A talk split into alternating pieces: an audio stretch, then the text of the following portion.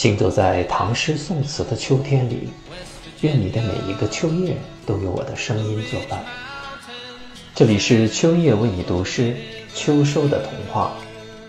今天为大家朗读的是唐代张籍的作品《秋思》。洛阳城里见秋风，欲作家书意万重。复恐匆匆说不尽，行人临发又开封。秋天的风还是温柔的，秋天的情话是最迷人的。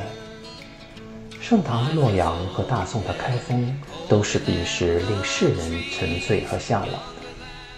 这有点像现在的北京和上海。